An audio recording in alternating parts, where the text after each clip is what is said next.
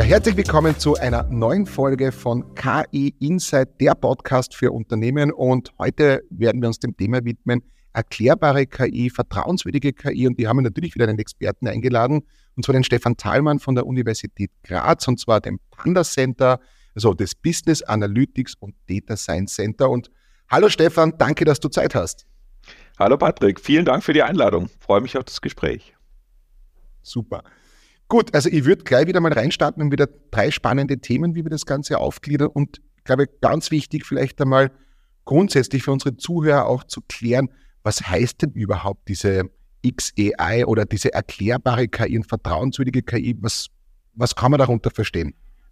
Ja, ich glaube, der, äh, der Grundansatz, äh, über den wir reden müssen, was ist denn sagen wir mal, nicht vertrauenswürdige oder äh, normale KI, die eben nicht erklärbar ist. Und hier ist das, das typische Problem, dass wir eine sogenannte Blackbox haben. Das heißt, wir geben Daten in ein äh, System, das lernt aus den Daten Zusammenhänge und macht am Ende Lösungen. Und wir wissen eigentlich nicht, warum Entscheidungen getroffen werden. Und dieses Blackbox-Thema ist ähm, häufig ein Problem, weil ähm, wenn wir nicht wissen, wie Entscheidungsprozesse passieren, dann fällt es uns sehr schwer auch, ähm, die zu, zu, kontrollieren auf der einen Seite. Also was passiert eigentlich? Ähm, hat dieser Algorithmus des maschinellen Lernens eigentlich das Richtige gelernt aus den Daten? Ähm, oder ganz andere Zusammenhänge zusammengebracht. Und ähm, ein schönes Beispiel, vielleicht, wenn ich, wenn ich das einführen darf, ist, ähm, ist ein ganz klassisches, ich nehme Hunde und Katzen und möchte die unterscheiden. Also bildtechnisch unterscheiden. Ähm, lade 10.000 Bilder jeweils von, von Hunden und von Katzen in, in, in ein System. Ja. Ähm, der äh, Machine Learning Algorithmus lernt und am Ende kommt ein System heraus, ich gebe neue Bilder herein und äh, es wird klassifiziert nach Hunden und Katzen. Also das ist ja so die klassische Blackbox. Warum passiert das? Weiß ich nicht. Muss ich dem System vertrauen? Ähm, jetzt passieren Dinge wie zum Beispiel, ähm, dass dort das System ähm, sich fokussiert auf den Kontext drumherum, zum Beispiel eine Hundehütte oder ein Katzenkörbchen. Ähm, das heißt, gebe ich ein neues Bild herein, wo beispielsweise eine Katze vor einer Hundehütte sitzt, dann wird die Katze als Hund klassifiziert. Ja? Jetzt weiß ich gar nicht, warum das so ist. Und hier können wir jetzt die Explainable AI helfen. Die Explainable AI wird mir keine exakte Regel geben, aber mir helfen, das zu verstehen. Das heißt, hier zum Beispiel könnte so ein Bild ähm, eigentlich mit so einem Overlay, zum Beispiel grün oder, oder rot, schattiert sein und zeigen, welche Bereiche dieses Bildes waren für die Entscheidung relevant. In dem Fall die Hundehütte und nicht äh, die Katze. Ähm, und das ist eigentlich so der, der Ansatz der Explainable AI. Es gibt mir Eigenschaften aus den Daten und zeigt mir, was hat eigentlich das System berücksichtigt für die Entscheidung? Ja, das Bild ist jetzt einfach, könnten aber auch zum Beispiel Daten sein, dass man sagt, das Alter wurde hergenommen oder Geschlecht oder andere Merkmale. Ja, und mit diesen Features, also Eigenschaften, kann ich dann auch als Experte oder als Person, die ein Verständnis von dem Problem hat, nachvollziehen, ähm, was da eigentlich passiert ist. Also das ist die Grundidee. Ich kriege nicht ganz exakt eine äh, kausale Erklärung, aber im Normalfall sollte ich das nachvollziehen können. Und Trust, Trustworthy AI, das heißt vertrauenswürdige KI, erfüllt nun einige Kriterien. Und, und eins dieser Kriterien ist beispielsweise, dass ich äh, nachvollziehen kann, ähm, wie diese Entscheidungen getroffen werden. Ja, dass auch externe Personen zum Beispiel äh, das geprüft haben. Das kann ein Audit sein, dass die Daten angemessen äh, gesammelt wurden.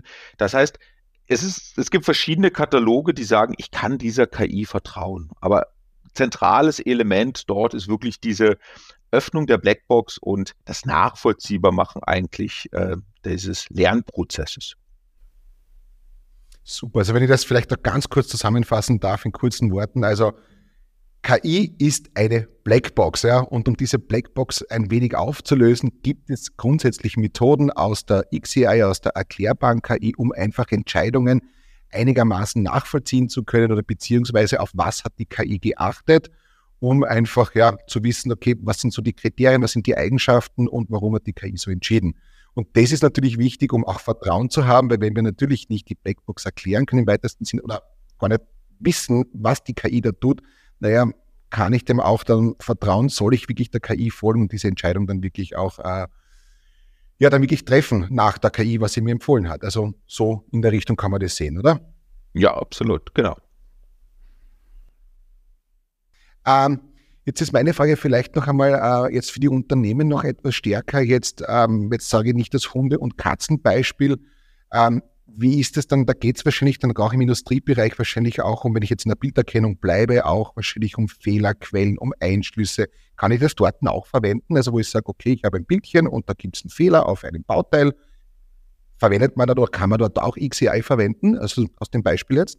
Absolut. Also ist aus meiner Sicht sehr zentral und ähm, aus meiner Erfahrung eigentlich eine ganz zentrale Anforderung in, ähm, in Unternehmen, in der Praxis, äh, insbesondere in Industrieunternehmen, aus, aus, auf verschiedenen Ebenen, würde ich sagen. In der ersten Ebene ähm, ist meine Erfahrung, dass ähm, die Prozessingenieure, die nachher am Ende äh, dort arbeiten mit diesem System typischerweise, die wollen ja wissen, warum passiert etwas. Ja, und, und im besten Fall ähm, kann man ja KI auch einsetzen, um zu lernen. Und zwar besser zu, äh, über den Prozess zu lernen. Und auch da hilft natürlich, wenn ich eine Erklärung habe, ähm, warum eine Entscheidung getroffen ist. Also häufig kann, kann KI ja sehr, sehr gut Muster erkennen. Ähm, und wenn ich die als Mensch verstehe, kann ich auch über meinen Prozess, äh, kann ich den Prozess lernen. Aber das ist ein Thema. Das zweite ist rein Akzeptanz. Also wir stellen immer wieder fest, dass ähm, Arbeitnehmerinnen an der Stelle das nicht nutzen wollen, wenn nicht klar ist, warum Entscheidungen getroffen werden. Ja, das heißt, die Einbeziehung des Menschen ist dort ein äh, sehr zentrales Element. Und der dritte Punkt, der aus meiner Sicht wichtiger werden wird, auch insbesondere mit dem ähm, mit der neuen Regulierung rund um den AI Act, sind Zertifizierung. Ja, und Zertifizierung an der Stelle gibt es verschiedene Ebenen, wie man das durchführen kann. Hängt natürlich sehr stark auch von, ähm, vom regulierten Bereich ab. Äh, beispielsweise in der Pharmabranche oder auch in, im Semiconductor-Bereich haben wir schon ähm, dort gearbeitet. Gibt es halt sehr, sehr hohe Auflagen und da reicht es nicht nur aus, äh, so ein System zu dokumentieren, sondern man braucht den Proof. Also warum wurde jetzt wirklich diese Entscheidung getroffen? Ein Beispiel wirklich in der, in der Qualitätsüberwachung, ne, wenn man sich vorstellt, sowohl im, im Pharmabereich als auch im Semiconductor-Bereich haben wir im Prinzip so Sicherheitsschleusen, wo ähm, mit Handschuhen beispielsweise in die Produktionslinie eingegriffen wird. Ähm, und äh, ein Beispiel, es äh, zu, dort zur Kontrolle, was wir, was wir einmal äh, hatten, ist, äh, um kritische Eingriffe herauszufinden, gibt es eigentlich einen Bereich, ja, der, der dort ist. Und wir haben sehr, sehr viele äh, Video- bzw. Bilder ähm, genommen, um das System zu trainieren. Und es hat sehr, sehr gut funktioniert. Ja? Aber jetzt war trotzdem die Frage der, der Auditoren, sind es denn die richtigen Kriterien, die angesetzt werden, um ein richtiges, sozusagen eine richtige Situation oder eine kritische Situation von einer unkritischen zu unterscheiden? Und was da herauskam in, in einem Fall, das sind so zwei Handschuhlöcher, durch die äh, gegriffen wurden. Und es war zufälligerweise immer so, dass wenn äh, beide sozusagen ähm, benutzt wurden, dann war es ein kritischer Eingriff. Und die KI hat es gelernt, hat gesagt, zwei, äh, zwei Handschuhe an der Stelle äh, heißt kritischer Eingriff, was aber nicht ähm, ein relevantes Kriterium war. Ja, das heißt, hier hat die KI ähnlich wie vorhin bei den Hunden und Katzen einfach das falsche, den falschen Aspekt gelernt. Oder bei einem Chip oder Chip-Raster einfach auf ähm, äußere Faktoren geachtet, die zufällig immer bei, ähm, bei guten oder bei schlechten Chips dabei waren. Und das Ganze funktioniert natürlich gut, wenn ich jetzt auch sehr viele Trainingsdaten habe und innerhalb dieser Trainingsdaten das eigentlich passt, dann ist das ein konsistentes Bild und ich es scheint so, als wenn es wunderbar funktioniert. Kommen allerdings neue Daten oder etwas Unerwartete, dann kommt es natürlich darauf an, dass die eigentlichen grundlegenden ähm, Zusammenhänge abgebildet sind. Ja, auch, auch die physischen Zusammenhänge in, in solchen Systemen. Und um das zu überprüfen, dass die KI wirklich die richtigen, auf die richtigen kritischen Elemente achtet, kann man solche, solche Bildsysteme zum Beispiel auch oder bildbasierte Explainable AI, also gerade mit so Overlay-Modellen sehr, sehr gut hernehmen, um, äh, um das nachvollziehen. Und wir haben es in einem Fall, ist auch ein äh, publiziertes Paper äh, von uns geschafft, da wirklich ein, ein Audit erfolgreich durchzubringen. Und das ist aus meiner Sicht ein sehr vielversprechender Ansatz. Aber ich würde diese drei Ebenen sehen. Akzeptanz, äh, dann Lernen von KI-Modellen und äh, in der höchsten Stufe dann auch Auditierung, Zertifizierung. So kurz einmal, ich habe trotzdem noch eine Frage, wo ich jetzt reinspringen muss, weil es nämlich auch, äh, nämlich auch einmal nicht funktionieren kann. Und das haben wir zum Beispiel gemeinsam auch gesehen. Und zwar erklärbare KI im Textbereich natürlich ganz, ganz schwierig. Und natürlich, wir haben es dann ausgespielt. Warum hat die KI auf äh, ja, diesen und diesen Text äh, generiert? Wir haben es dann auch den Mitarbeitern zugespielt und da hat es aber nicht funktioniert. Das ist auch ein Kulturthema. Wenn, auch wenn die KI etwas Erklärbares letztendlich dann ausliefert, aber der, äh, sage ich, der, der, User oder der Mitarbeiter nicht versteht, dann macht das eigentlich auch keinen Sinn mehr und dann musst du wieder sogar entfernen. Vielleicht kannst du da ganz kurz mal auf das Beispiel auch eingehen, weil es nämlich genau das Gegenteil ist, was das bewirkt hat. Ja. Ja. Ich meine, eine Frage ist, ähm, und das ist eine sehr spannende bei der Erklärung, ähm, bei dem Bild ist es relativ, sagen wir mal, gut nachvollziehbar. Ja? Ähm, es gibt aber gerade bei, bei anderen Datentypen, müssen die Erklärungen vielleicht für die, ich sag mal, für die Kernnutzer gar nicht im ersten Sinn verständlich sein. Ja? Und was, was wir da auch äh, herausgefunden haben, ist, Erklärung kostet Performance. Also das ist, glaube ich, auch eine wichtige äh, Eigenschaft. Ja? Also ein Ausnivellieren, äh, kalibriere ich ein System rein, um sehr, sehr gut zu performen. Ja?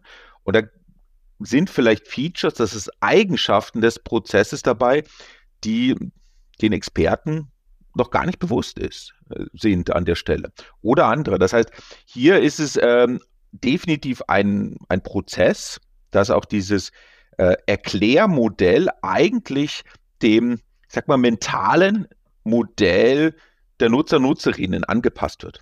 Also das ist ganz wichtig, damit, damit dieser Match da ist.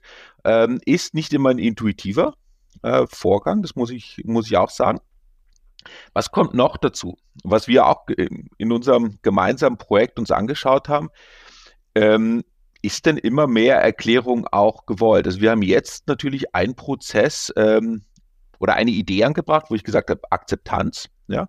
Ähm, und viel Akzeptanz im besten Fall heißt, ich vertraue dem System und ähm, folge den Entscheidungen. Also häufig sind es ja Entscheidungsunterstützungssysteme. Ist es gut? In vielen Bereichen ja, aber meistens nicht. Und zwar in der Qualitätskontrolle. Ja, in kritischen Industrien will ich natürlich nicht, dass die ähm, Nutzer und Nutzerinnen dort sozusagen blind dem System vertrauen und immer okay drücken. Ja? Und hier ist es auch selbst von der Regulierung wichtig, dass die Erklärung, und das wäre aus meiner Sicht auch noch ein wichtiger Punkt, die Erklärung äh, im Prinzip der Überprüfung dient. Ja, dort sind ja die ähm, die Nutzerinnen eigentlich verpflichtet, wirklich ähm, zu überprüfen und selbst als Menschen auch zu entscheiden. Auch dieses ganze Thema Human Oversight, was auch zum Beispiel aus der Datenschutzgrundverordnung, aber auch im AI gefordert ist, das kann relativ gut auch mit äh, Explainable AI unterstützt werden. Aber Vorsicht, die Erklärungen dürfen nicht so, ich sag jetzt mal, so gut sein in, in der Form, dass ich dem immer blind vertraue. Wir haben auch, auch dazu ein Paper gemeinsam gemacht, kann ich, kann ich sozusagen auch nochmal Werbung machen, wo wir genau diese Parameter uns angeschaut haben. Also wie weit kann ich eigentlich diesen, diesen Wechselspiel auf blind vertrauen, aber noch genug vertrauen, damit ich das System nutze. Das heißt, auch hier sehen wir, dass es nicht so ganz trivial ist, das einzuführen. Also Technik ist eine Sache, aber Technik muss auch äh, mit dem Menschen zusammen äh, harmonieren in den, in den Prozessen. Aber grundsätzlich ähm, sind die Features toll, aber es kommt natürlich darauf an, das wieder einzusetzen und da braucht man dann, ähm, ist es ein komplexer Prozess, den wir gemeinsam gemacht haben, auch erfolgreich, damit am Ende ja dann, dann wirklich genau diese, diese Balance in einem kritischen Prozess passiert ist. Aber zusammenfassend vielleicht nochmal, also wenn ich die drei Punkte jetzt hernehme. Auf der einen Seite muss man ganz klar sagen, also für erklärbare KI oder für den Einsatz im Unternehmen, was sind so die Vorteile? Klar, ich kann, äh, wenn ich sie einsetze und mir das erklären kann, äh, dann werde ich dem System auch vertrauen und das nutzen. Ich kann es auf der zweiten Seite nutzen, um selber über Prozesse zu lernen, wie sie funktioniert und vielleicht kommen da Zusammenhänge heraus, die ich dann später nutzen kann. Und ganz ein zentrales Thema ist, ich glaube, wir können es auch nicht wegwischen, der EU-EI-Act ist da und gerade in großen Risikoklassen ist die ECI einfach äh, ein zentraler Bestandteil, damit wir auch ähm, ja, in der Auditierung dann weiterkommen, in der höchsten Stufe auch und auch ein zentraler Punkt. Und aber was du auch erwähnt hast, und das finde ich ganz großartig, es muss auch der Mensch mitspielen und die ähm, Erklärung auch verstehen, weil wenn er es nicht versteht, dann haben wir nochmal ein anderes Problem. Okay. Und zwar, ganz kurzes zur, sage ich, ja, Entschuldigung, bitte. Darf ich kurz nachhaken? Bitte, und zwar, was unsere äh, ähm, Studien da auch gezeigt haben. Also, ähm, Explainable AI muss mit Vorsicht eingeführt werden. Warum? Weil wenn die Erklärungen, die dort geliefert werden, äh, nicht dem mentalen Modell der Nutzer und Nutzerinnen entsprechen, dann lehnen sie so ein System ganz radikal ab. Das heißt, der Blackbox ist besser als ein Erklärmodell, was nicht dem mentalen Modell der Nutzerin entspricht. Weil, was hat es gezeigt, oder wie kann man sich es einfach vorstellen, wenn die Erklärungen so daneben sind, dann denke ich, okay, so funktioniert das System äh, und das macht ja total den Schmarrn. Das heißt, an der Stelle ist es wichtig, wenn ich Explainable AI einführe, muss ich das genau planen und im Vorfeld auch überlegen, wie ich es einführe, weil eine sozusagen falsch eingeführte Erklärung kann eigentlich zu einer desaströsen Ablehnung dieses Systems führen. Das wäre vielleicht noch so ein, so ein Nachsatz, der relativ wichtig ist für Unternehmen, ähm, weil es gibt eine ganze Reihe an Tools, die man einführen kann und wenn ich das zu schnell und unüberlegt mache, kann das eigentlich nachhaltig ähm, so eine Systemeinführung untergraben. Aber ich zitiere dich jetzt, weil das war, glaube ich, ein, ein wahnsinnig toller Satz eben. Eine Blackbox ist besser als wie ein erklärbares Modell, das nicht dem, also dem mentalen Modell des Menschen entspricht, weil er sonst ablehnt. Finde ich, find, find ich super Aus spannend. Aus Akzeptanzsicht, ja, ähm, definitiv. Akzeptanz, ja. ja. Ja. ja. Ganz kurz vielleicht jetzt zum dritten großen Thema in der Richtung, wie siehst denn du ungefähr die, wie ist denn die Zukunft mit, also wir haben ja jetzt äh, zum Beispiel die Large Language Models, ich glaube, da können wir noch ganz kurz, äh, weil es die Leute immer wieder interessiert, gerade ChatGPT und Co., vielleicht können wir ganz kurz auf das zu sprechen kommen, weil da ist es ja wirklich schwer, glaube ich, jetzt erklärbare KI ähm, ja, einzuführen. Es gibt Papers dazu, es gibt erste Versuche, vielleicht kannst du da ganz kurz äh, ähm, ähm, drüber sprechen, einmal vielleicht etwas allgemeiner und ja, und dann noch äh, wäre natürlich ganz spannend, wo geht es denn hin mit dieser erklärbaren KI? Ja, mhm. ja ich meine, die, die Large Language Models ähm, sind genauso eine Blackbox, wie ich es am, äh, am Anfang eingeführt habe. Ja, das heißt, ähm, äh, hier ist es halt so, dass extrem große Datenmengen äh, verwendet wurden, um, um diese Systeme zu trainieren und sich jetzt einzelne Entscheidungen ganz, ganz schwer zurückverfolgen lassen. Wenn man sich vorstellt, Milliarden von, von Textdokumenten sind dort drin. Und warum wird jetzt, wenn ich, wenn ich mit ChatGPT beispielsweise ähm, rede und sage, schreib mir ein romantisches äh, Gedicht, warum werden genau diese Zeilen gemacht? Also das ist unglaublich schwer, auch, auch von der technischen Perspektive heraus.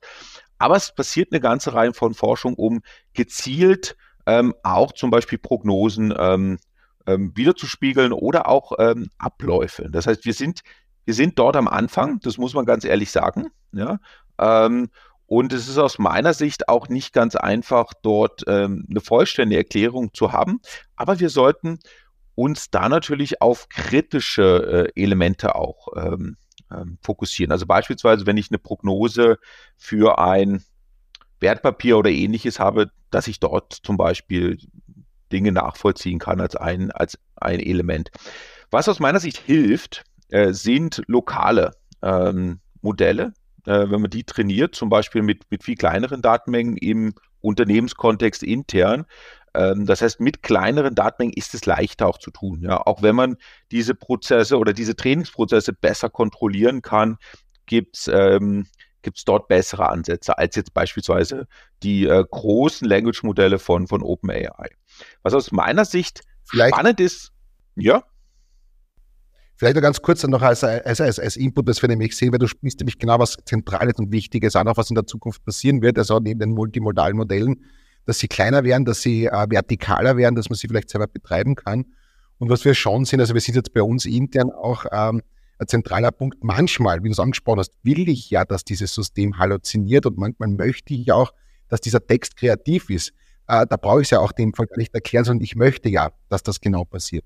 Auf der anderen Seite, wenn wir jetzt haben, wir gehen äh, mit unserem MyGPT rein und sagen, wir äh, heben die Unternehmen Wissensdaten, dann habe ich den Vorteil, okay, ich kann zwar nicht ganz kontrollieren, was das System schreibt, aber ich kann zumindest sagen, es hat aus diesem Text, aus dieser Quelle das genommen. Das wäre schon so eine Art Erklärung, zumindest äh, die Absicherung, dass die Quelle da ist. Ja. Also ganz so, äh, wie gesagt, äh, können wir uns da ein wenig jetzt behelfen, aber ich glaube, ohne dass wir da noch weiter Forschung jetzt äh, betreiben, ist es halt ganz schwer, die Modelle zu erklären. Ne?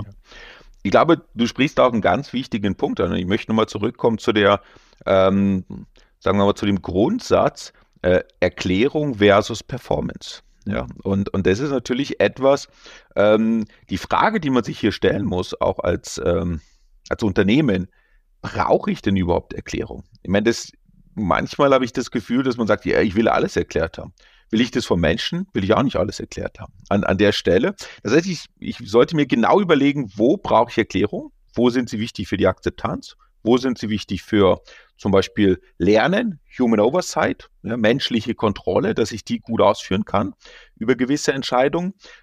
Wo brauche ich es für die Zertifizierung oder Auditierung? Und das sind aus meiner Sicht meist, in vielen Fällen sind es sehr spezialisierte Themengebiete, wo ich vielleicht auch auf ähm, Performance verzichten kann. Oder auch, und da müssen wir uns auch, so ehrlich müssen wir auch sein, Erklärung und, und die Einführung und die Kalibrierung, wir haben schon drüber gesprochen, kosten natürlich auch Geld. Ja, das heißt, das billigste und einfachste Modell ist das Blackbox-Modell mit der besten Performance. Das heißt, alles, was wir sozusagen dort on top setzen, ähm, kostet, ist aufwendig und, und wird am Ende dann auch Anpassungen ähm, erfordern, ähm, die es wert sein können, insbesondere wenn Use Cases es auch erfordern, aber häufig brauche ich das vielleicht gar nicht, wenn es wirklich, wie du gesagt hast, nur um, ähm, um eine Unterstützung in, in verschiedenen, ähm, sagen wir mal, unbedeutenden Bereichen geht. Also das kann ich unterstreichen. Zumindest du sprichst etwas an und kann ich nur unterstreichen, was, glaube ich, ganz, ganz wichtig ist, auch für die Unternehmer. Ähm, da müssen wir die Kirche auch im Dorf haben. Ich brauche nicht immer alles. Es gibt, wie du sagst, gewisse Use Cases, da ist die XCI vielleicht nicht zentral und auch vielleicht gar nicht so wichtig, weil sie nicht äh, businessrelevant ist oder nicht so stark businessrelevant ist. Und mir das wirklich zu überlegen, muss ich es jetzt einsetzen, nur weil ich es gehört habe. Und ich kann vielleicht nicht alles erklären und in gewissen Bereichen, wie du sagst, wo es zentral ist, wo es wichtig ist, wo es auch um ja, wirklich Business äh, geht, wo mir Business auch verloren gehen kann oder wo es um Menschenleben geht das sind so Themen, ja, da werde ich sie einsetzen, aber da genau darauf zu achten und sagen, nein, ich brauche jetzt unbedingt erklärbare KI und unbedingt muss das vertrauenswürdig sein, wenn es um einen Use Case geht. Naja, ich möchte den nächsten Blogartikel für LinkedIn schreiben, werde es nicht unbedingt brauchen. Aber finde ich super, dass du das ansprichst. Ja. Ähm, eine letzte Frage jetzt noch, bevor wir zu Ende kommen, ähm, jetzt Zukunftsperspektive auch. Ähm, das, wie siehst du das? Ist das jetzt etwas, okay, wir müssen das jetzt machen äh, äh wegen dem EU-AI-Act oder ist das wirklich auch, da wird Forschung auch betrieben, ist es zentral wichtig, auch in Zukunft daran weiterzuarbeiten und wie wird sich das vielleicht Glaskugel schauen können, wenn nicht, aber vielleicht hast du ein bisschen so einen, einen Einblick, wo es vielleicht hingehen könnte, auch mit der XCI. Also es ist ein sehr wichtiger Forschungsstream, der, ähm, also ich glaube, die Bedeutung ist klar. Also in dem Moment, wo man das praktisch anwenden möchte, haben wir schon gesprochen, von Akzeptanz bis zum Auditing. Was aus meiner Sicht ein Themenfeld ist, wir haben jetzt über klassische KI, die im Prinzip durch, äh, durch spezialisierte Unternehmen wie euch eingeführt wird oder ähm, auch vielleicht ähm, Generative AI, äh, wo das versucht wird. Aber wir, wir haben ja noch einen weiteren Trend, der, der sozusagen auch in Unternehmen ähm, stark Verbreitung findet. Und das sind No- und Low-Code-Systeme, Plattformen, die im, im, Endeffekt nicht mehr den Data Scientist brauchen an der Stelle, sondern eigentlich die Domain-Experten äh, sozusagen durch einfache Oberflächen ähm, ja, empowern, sorry für die englischen Begriffe, ähm, ähm, befähigen, auch solche Modelle zu erstellen, ist manchmal ganz, nicht ganz so einfach. Ähm, das heißt, im Endeffekt können wirklich nicht Technikpersonen, ja, können jetzt KI-Modelle erstellen und einfach mit Drag and Drop in, in, in Plattformen, und da gibt es relativ viele. Und was ist aus unserer Sicht der Vorteil? Da, ja, da gibt es auch einige mit Erklärkomponenten. Und was ist das Tolle mit den Erklärkomponenten? Aus meiner Sicht ist, ist es folgendermaßen. Ich habe jetzt jemanden, typischerweise würde ich sagen, Excel Power User. Dieser Excel Power User ähm, hat nimmt seine Daten und sagt, ich mache ein Vorhersagemodell. Ja, vielleicht Controlling-Zahlen, vielleicht sind es auch Maschinendaten, um, um ähm, die Qualität vom Produkt, Auswahl der Maschine zu, äh, ähm, hervorzusagen, einfach mit Excel-Daten und sagt mal super Prognose. Ja? Ähm, und was wir dort sehen, ist, dass diese Personen sehr, sehr stark interagieren mit den Daten und diesen Modellen. Das heißt, da ist die Erklärung in erster Linie ganz wichtig ein Verständnisthema. Das heißt, Verständnis, äh, wie so ein Modell funktioniert. Das heißt, es ist ein Lernen für diesen äh, Expert, ganz, ganz zentral. Und wenn die Modelle erstellt haben, was ist der Vorteil aus meiner Sicht? Oder was jetzt auch die Praxis zeigt, wenn das ein schönes Modell ist, was hilfreich ist im Unternehmenskontext, dann kann man das natürlich sehr gut weitergeben, auch an die Data Scientists, an Experten, zu Unternehmen wie euch beispielsweise, die das dann professionell umsetzen. Das heißt, hier haben wir wirklich Instrumente, mit denen dann ja, die Domain-Experts im Unternehmen lernen können, ja, ähm, ein besseres Verständnis für ihre eigenen Prozesse entwickeln können, ähm, aber auch die Anforderungen, was soll KI machen, wie soll der Use Case aussehen, wie soll der umgesetzt werden, auch ersten Eindruck, was ist, könnte der Benefit sein. Und dort ist Explainable ja sehr zentral. Und wie, wie dort der, der Einsatz ist, auch mit den ähm, sagen wir mal, Herausforderungen, über die wir vorher gesprochen haben, das ist aus meiner Sicht ein sehr spannendes Feld, in dem gerade ähm, auch gearbeitet wird. Also wenn ich zusammenfassen darf noch einmal, also was ich wirklich großartig finde, das ist im Prinzip diese Auto-ML-Tools, die sehr leicht zu bedienen sind, wo man auf jeden Fall mal rumspielen kann und großartig, dass auch diese äh, XAI-Elemente drinnen sind, weil man dann auch etwas versteht, mehr, wie das Modell funktioniert. Und ich weiß ja auch äh, bei dir in der Lehre, auch ähm, arbeiten dann auch Studierende PhDs mit den Systemen und das finde ich großartig, dass die schon der Lehre dann auch eben KI-Erfahrung, ein bisschen Praxis haben, die erklärbare KI gleich mitbekommen, weil das sind die zukünftigen Data Scientists und die zukünftigen äh, äh Menschen in den Unternehmen. Und ich finde es großartig, dass man da so einen leichten Zugang hat, weil es ist, ähm, es ist kein Rocket Science, aber man muss sich richtig damit beschäftigen und ich finde es großartig, dass ihr das schon so früh eigentlich bei euch auf der Universität macht. Ja. Da ist, sehr, ist sehr zentral und und was ist sozusagen das, was, was man am ehesten oder am ersten, das erste, was gelernt wird, was Studierende lernen, aber auch diese Domain-Experts in den Unternehmen, sie verstehen ihre Daten besser. Und ich, ich glaube, du kannst es bestätigen. Was ist das typische Thema? Das heißt, wenn jemand dort ist und sagt, ich will KI entführen, ich habe Daten, dann ist die Datenqualität ein großes Thema. Wenn ich eine Erklärung habe, wie Zusammenhänge sind, dann ist unsere Erfahrung, dass die Personen besser verstehen, warum oder welchen Einfluss spielen Daten, welchen Einfluss spielen einzelne Attributen, auch die Datenqualität und am Ende, äh, das zeigen unsere Studien aktuell, dass die Verantwortung selber sich um die Daten zu kümmern und auch die Datenqualität zu verbessern bei den Domänexperten äh, erhöht ist, weil sie viel besser verstehen, warum und wozu ihnen das später mal helfen wird. Das ist aus, aus meiner Sicht ähm, wirklich der Start, auch um, um dieses Data Literacy zu haben. Ja, also eine Ausbildung für KI. Und, und wie du richtig gesagt hast, wir starten damit in ähm, nicht nur in den in unseren Studiengängen, ähm, sondern versuchen da auch in, in, in Weiterbildung das, das sehr zentral weiterzugeben, weil das einfach ein Grund-Know-how der Zukunft sein wird. Absolut. Ja, also wenn ich sage in der Richtung, also Daten, Daten, Daten ist sicherlich noch eine Episode, äh, die wir noch machen werden bei uns im Podcast, ganz klar. Aber ich würde mich äh, für heute sagen, vielen, vielen Dank, Stefan, für die tollen Einblicke. Ich glaube, dieses äh, hochkomplexe Thema der XCI äh, wunderbar erklärt mit Beispielen. Also ich kann nur Danke sagen. Ja, danke für, die, für das äh, sehr schöne Gespräch.